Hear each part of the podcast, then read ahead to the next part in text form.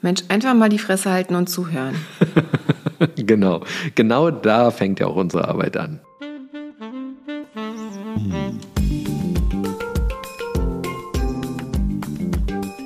Herzlich willkommen zu unserem Podcast Die Therapeutin und der Coach mit Sabine Werner-Kopsch und Hajo Werner.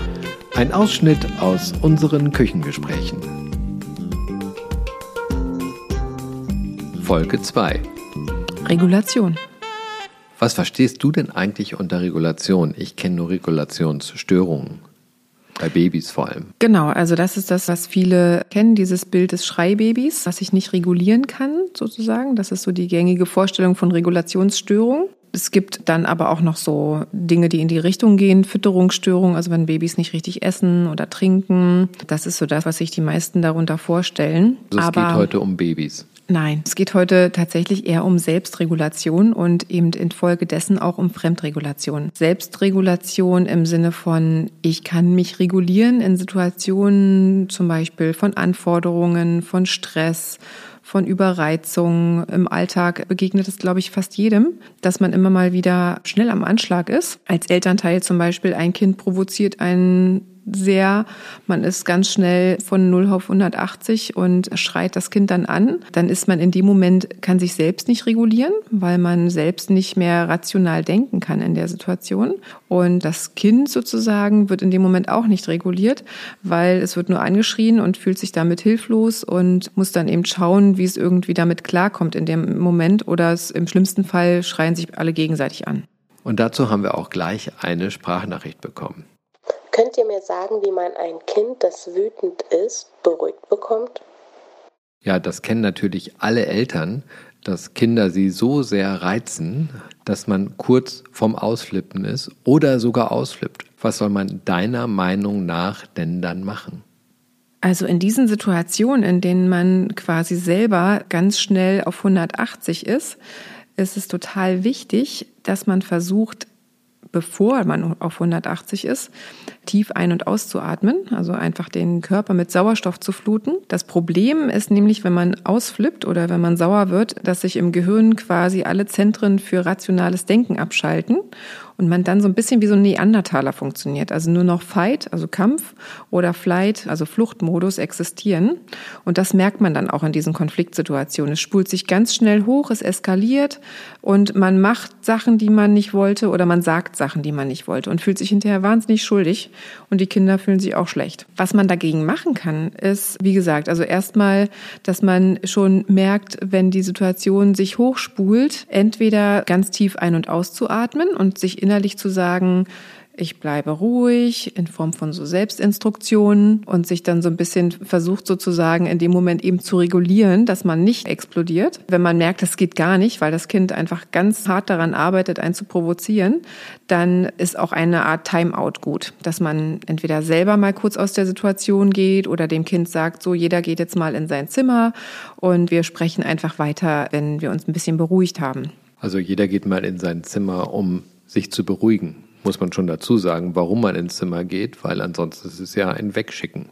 Darum kann es ja nicht gehen, oder? Naja, es ist schon ein Timeout. Ne? Das Kind soll sich nicht weggeschickt fühlen, aber es ist eine Form von Auszeit. Also am besten ist auch, wenn man das mit dem Kind bespricht. Also wenn man so eine Situation häufig hat, ist es zum Beispiel gut, wenn man in einer ganz neutralen Situation bespricht, okay, Du merkst ja, wir sind, wenn wir sauer sind, sagen wir immer Sachen, die nicht so toll sind oder dann passieren Sachen, die nicht so schön sind. Ich würde mir wünschen oder wir sollten das jetzt in Zukunft so machen, dass wenn wir merken, das spult sich hoch oder es wird irgendwie schwierig, dass wir einfach auseinandergehen, damit das Kind genau weiß, okay, es ist nicht weggeschickt, sondern beide sind eine Art kurze Auszeit, dass, dass eben, wie gesagt, sich die ganzen rationalen Zentren im Gehirn wieder anschalten können und man vernünftig darüber sprechen kann. Ansonsten funktioniert das tatsächlich nicht. Man ist wie, wie zwei Stiere, die aufeinander losrennen. Ich mache das ja auch immer so, dass in dem Moment sage ich, okay, jetzt gehen wir uns mal beruhigen. Du auf das Zimmer, dein Bruder auf das Zimmer, ich bleib hier oder gehe woanders hin, wie auch immer. Also wir gehen uns jetzt beruhigen. Das ist der Auftrag. Also wir gehen nicht weg, sondern gehen uns beruhigen. Das ist super.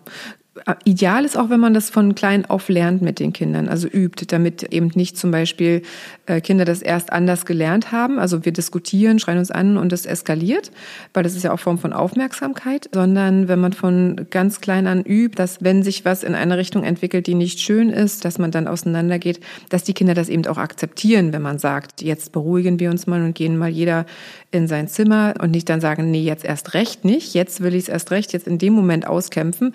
Das ist dann natürlich schwierig. Ne? Also wenn man zum Beispiel als Elternteil dann in ein Zimmer geht oder ins Nachbarzimmer geht und einem das Kind hinterherläuft und anschreit oder versucht ihn noch zu schlagen, dann ist es eine schwierige Situation. Ne? Und dann ist man als Erwachsener natürlich dauerüberreizt und irgendwann schafft das Kind es dann auch, dass man ausflippt. Ja, jetzt sind ja nicht all unsere Zuhörer und Zuhörerinnen mit kleinen Babys unterwegs, sondern viele vielleicht mit größeren Kindern oder auch ganz ohne Kinder. Und man kann damit ja jederzeit anfangen. Das finde ich wichtig. Ideal ist, wenn man von klein auf diese Techniken, diese Werkzeuge kennt. Wenn man das aber nicht kennt von klein auf, ist es auch nicht so schlimm, weil man kann es jederzeit anfangen zu lernen. Genau, aber idealerweise ist es tatsächlich so, dass man das als Kind vernünftig beigebracht bekommt. Also wenn ein Elternteil oder beide Elternteile in der Lage sind, sich selbst zu regulieren und damit eben auch die Kinder vernünftig zu regulieren. Zum Beispiel in Situationen, wo das Kind mal traurig oder sauer oder wütend ist, das eben nicht wegzudrücken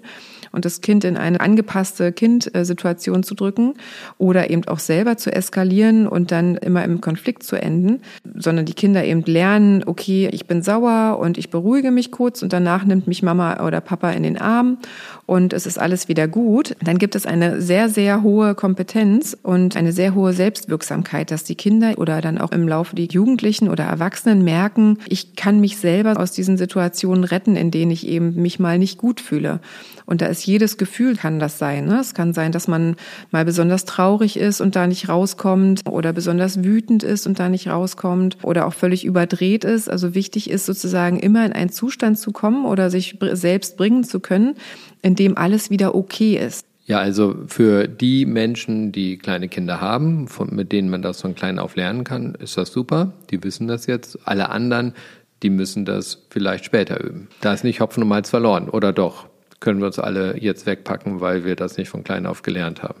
Also es ist nicht alles verloren, aber man muss sich das genau anschauen. Und es ist natürlich wie mit allen Sachen, jeder Mensch ist im Laufe des Lebens natürlich bleibt ähm, und ist lernfähig, aber es wird immer schwieriger. Also wenn man sich bestimmte Gewohnheiten angewöhnt hat, zum Beispiel im Umgang mit seinem Partner oder im Umgang mit anderen Menschen eben schnell auszuflippen, dann ist es natürlich so, dass man da bestimmte Routinen entwickelt hat, die schlecht sind. Und die muss man erstmal überdenken, reflektieren und dann eben verändern. Also man kann es verändern, es dauert dann nur länger. Genau, und man muss dann richtig dran arbeiten. Es ist dann halt kein Automatismus, sondern man muss richtig dran arbeiten, das zu verändern. Also genauso wie man andere schlechte Gewohnheiten äh, jederzeit verändern kann, kann man eben auch das verändern. Es ist nur so, dass man, dass das manchmal richtig harte Arbeit ist. Du sprachst vorhin von Autosuggestionstechniken. Ich bin entspannt, ich reg mich jetzt nicht auf und so weiter. Wenn Kinder das mitbekommen, dann kann es ja sein, dass Kinder es recht nachfassen. Gucken, okay, meine Mami, mein Papi sagt jetzt, ähm, ich bin entspannt, ich reg mich nicht auf, dann lege ich nochmal nach. Ja, also das würde ich auch innerlich sagen, ehrlich gesagt. Also vor einem Kind würde ich mich jetzt nicht hinstellen und sagen, ich rege mich nicht auf, ich bin ganz ruhig, ich lasse das an mir abprallen. Klar fühlt sich das Kind dann provoziert. Also ich würde schon sagen, dass man das in sich drin sich selbst sagen kann, ohne dass es nach außen sichtbar ist.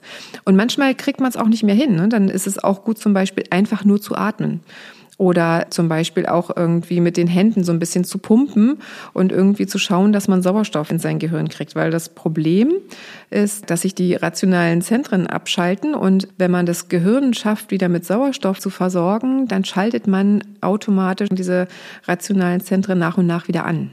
Also das Atmen, was wir in der Folge Trance schon mal erklärt haben, ist immer wieder wichtig und gut, um sich selbst zurücknehmen zu können und entspannen zu können.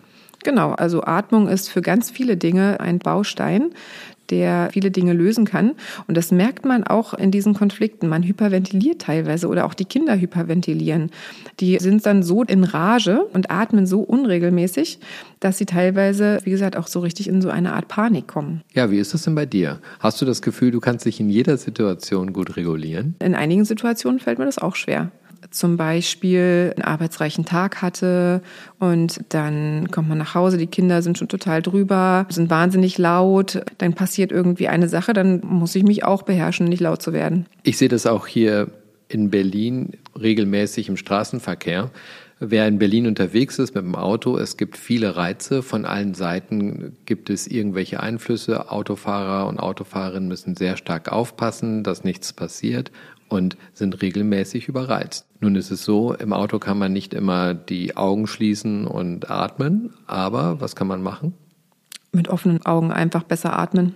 Also einfach tief ein- und ausatmen, sich auch in dem Moment sagen, es ist egal, ich habe es nicht eilig oder es ist so viel Zeit macht das jetzt nicht aus, wenn ich mal jemanden vorlasse oder eben auch egal, ob der mir jetzt einen Vogel zeigt. Also einfach quasi sich so ein bisschen da auch so den, den Wind aus den Segeln nehmen, dass das jetzt nicht schlimm ist. Also man sollte dem keine so große Bedeutung schenken.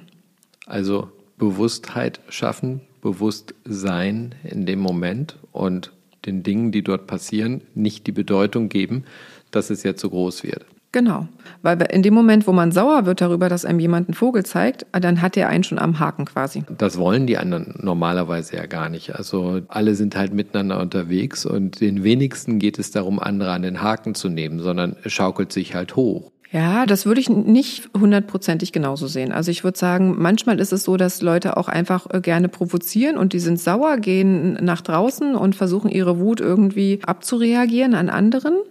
Und das sieht man auch manchmal an, in anderen Situationen, dass man zum Beispiel im Supermarkt ist man unterwegs, dann wird man angerempelt von irgendjemanden, auch wirklich mit Absicht angerempelt.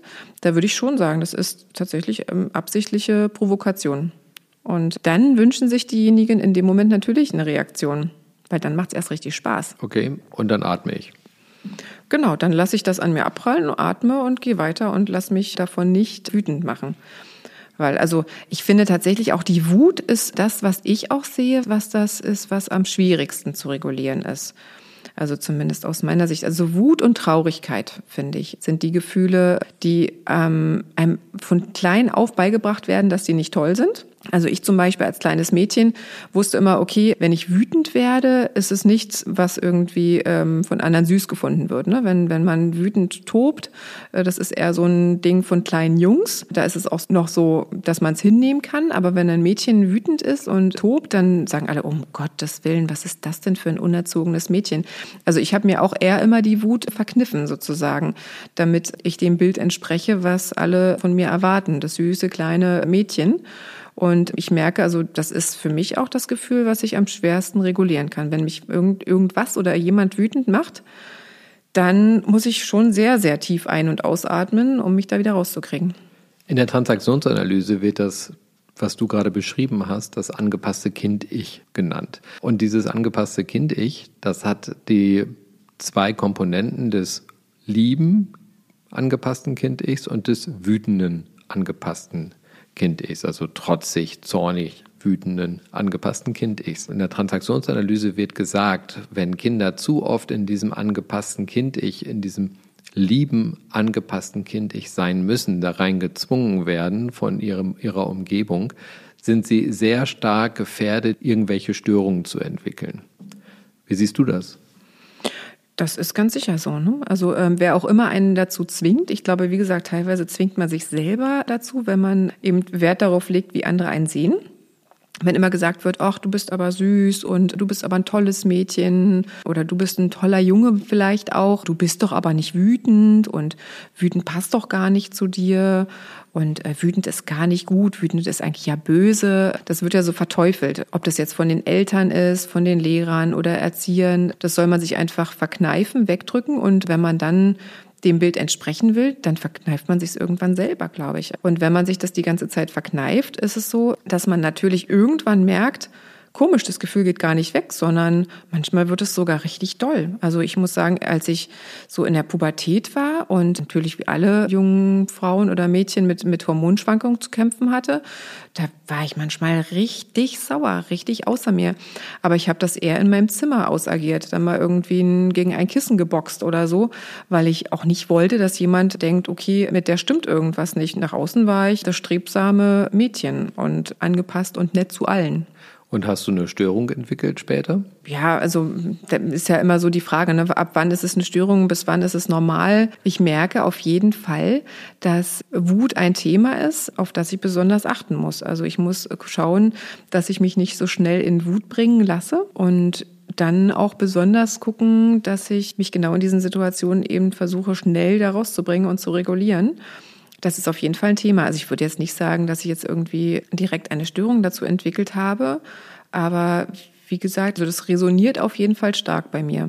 Und ich beschäftige mich natürlich auch die ganze Zeit damit, inhaltlich auch in meiner Arbeit, auch in meiner Arbeit mit Kindern und Jugendlichen und in meiner Arbeit mit Eltern und merke, dass es bei vielen ein Thema ist, gerade Wut und Traurigkeit und dass ich ein großes Interesse daran habe, dass Eltern das besonders gut im Blick haben und gut hinkriegen bei ihren Kindern.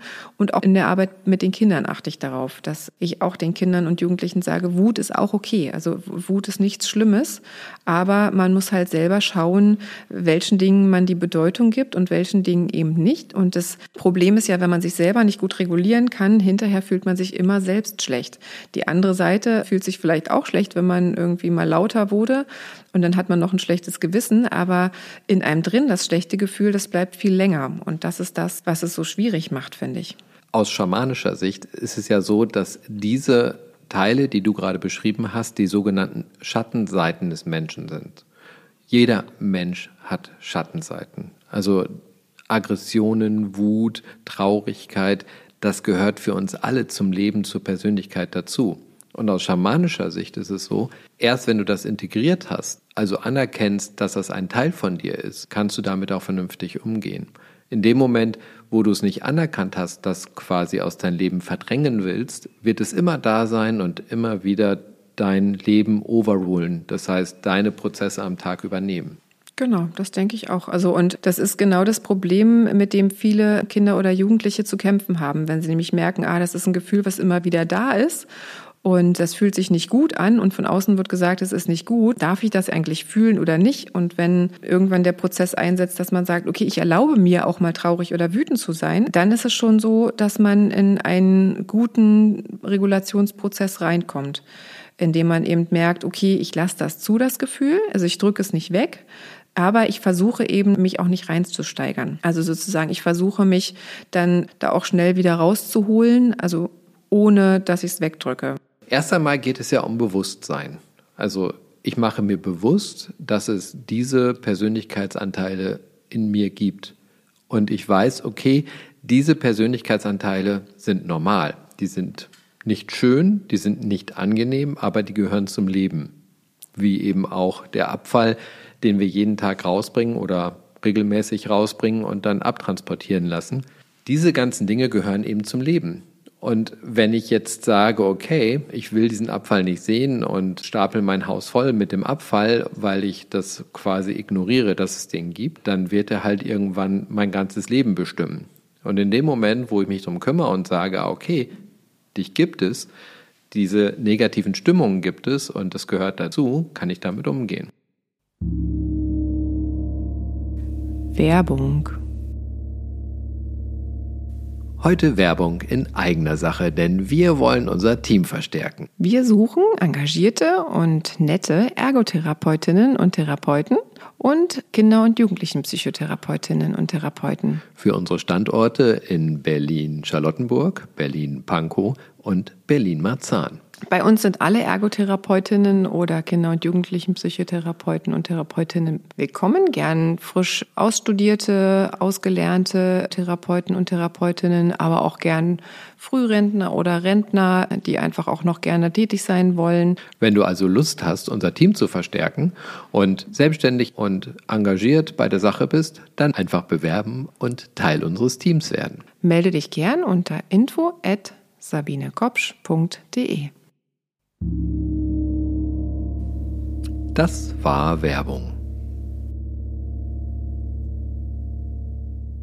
Deswegen gibt es auch so viele Menschen, die konfliktscheu sind. Die wollen eben nach außen nie irgendwas Negatives ähm, formulieren, machen das mit sich aus und lenken diese ganze negative Energie nach innen.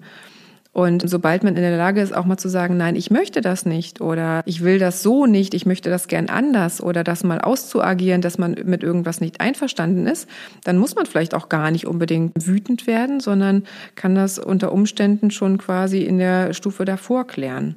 Aber sich überhaupt in diesen Prozess reinzubegeben, in diesen Prozess der Auseinandersetzung, der ist eben wichtig und nicht alles in sich reinzufressen und mit niemandem zu teilen. Ja, das ist ja so für mich auch eines meiner Lieblingsthemen. Ich bin ja jemand, der in keiner Weise konfliktscheu ist, sondern wenn er einen Konflikt hat, dann spricht er das an und fertig. Und ich trage solche Sachen auch nicht nach. Ich sage, okay, wir haben alle halt unsere Konflikte und darüber kann man diskutieren, muss man diskutieren, um am Ende wieder ein gemeinschaftliches Bild zu bekommen von dem, wo man eigentlich hin will, was man eigentlich möchte und diskutiere diese Konflikte einfach aus. In der Reaktion, die ich von anderen Menschen in meinem Leben erlebt habe, war das natürlich häufig ein No-No, wie Konflikte ausdiskutieren. Und wenn ich mir überlege, die Zeit, als wir zusammengekommen sind, da warst du ja auch deutlich weniger konfliktbereit, da hattest du deutlich weniger Interesse daran, Konflikte zu diskutieren als heute. Ja, gar nicht. Also ich war auch total konfliktscheu, weil Konflikte für mich was Negatives waren, was auch mit negativen Gefühlen einhergeht. Deswegen irgendwie versuchen, friedlich zu lösen. Im Zweifel lieber die eigenen Bedürfnisse zurückstecken und eben zum Beispiel wütend auf sich selber sein, dass man das nicht durchgesetzt hat. Aber die Konflikte habe ich total gemieden. Und ich dachte auch immer, okay, Menschen, die Konflikte suchen, das sind so Art Stänkeheinis. Das waren auch in der, in der Schule immer die meistens Jungs, manchmal auch Mädchen, die eben Stress gemacht haben haben, Ärger gemacht haben und auch von den Lehrern oft abgestraft wurden. Das gibt es ja auch. Das, es gibt ja tatsächlich auch Menschen, die Oppositionsnudeln sind, die immer dagegen sind. Die wollen, dass man Konflikte hat, um sich zu spüren zum Beispiel. Das ist ja so eine übersteigerte Form von Konfliktbereitschaft, die ich ja auch kenne von anderen Menschen. Aber was ich meine ist, man diskutiert einen Konflikt aus, man erklärt, dass man etwas in einer bestimmten Art und Weise nicht möchte, nicht wünscht, dass man sich das anders wünscht und bekommt entsprechendes Feedback dazu, kann sich überlegen, okay, habe ich da vielleicht was falsch gesehen? Aber es steht niemals in Frage, sich nicht mehr zu mögen. Deshalb.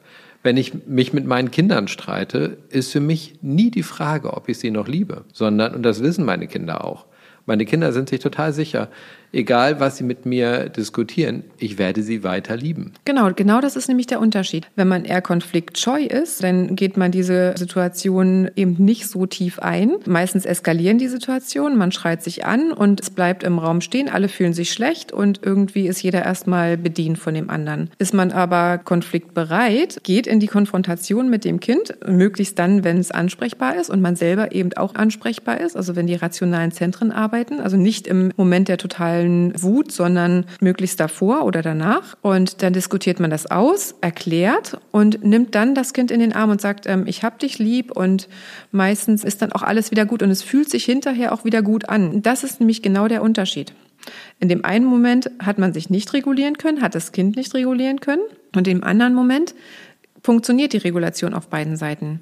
Das ist wirklich das allerbeste Paradebeispiel sozusagen, wo Selbst- und Fremdregulation super funktioniert und es macht einen riesengroßen Unterschied. Was ich immer total spannend finde bei kleinen Kindern als Regulationsansatz, beide entschuldigen sich. Also einer kommt, geht zu der anderen Seite und ditcht ihm ein, macht irgendwas, was mistig ist. Und die andere Seite reagiert darauf, schreit, macht auch Gott weiß was, ja. Und am Ende läuft es darauf hinaus, dass sich beide beieinander entschuldigen müssen. Hältst du das für eine geeignete Form der Regulation? Kinder untereinander machen das so und das ist auch irgendwie süß, aber als Erwachsener sollte man sich dann natürlich bei dem Kind nicht entschuldigen, wenn man nichts falsch gemacht hat. Also wenn Kinder dann sagen, ja, du musst dich aber auch entschuldigen und man aber alles völlig okay gelöst hat, dann sollte man sich nicht entschuldigen. Ja, ich frage dann zum Beispiel, wofür soll ich mich entschuldigen? Genau. Also und wenn es so ist, dass man eben zum Beispiel, wenn die Situation eskaliert ist und man laut wurde oder vielleicht auch Sachen gesagt hat, die nicht so toll waren, dann kann man sich natürlich dafür und sollte man sich auch dafür entschuldigen. Aber genau den Unterschied kann man Kindern ja dann beibringen, dass es nicht darum geht, jetzt ist alles wieder okay, jetzt entschuldigen sich alle. Also ist es nicht deine Empfehlung, bei diesem Entschuldigungstausch mitzumachen? Nein, also nur wenn es Sinn macht. Ne? Hast du denn das Gefühl, dass du als Kind Traurigkeit gut aushalten konntest? Ich habe meine Gefühle immer zugelassen. Also vielleicht bin ich deshalb auch so ein ausgeglichener Mensch. In meinem Leben war es nie ein Problem, wütend zu sein, sondern es gab bei uns ganz einfache Regeln dafür, die ich jetzt gar nicht erläutern möchte. Das könnte ich vielleicht mal bei anderer Gelegenheit tun.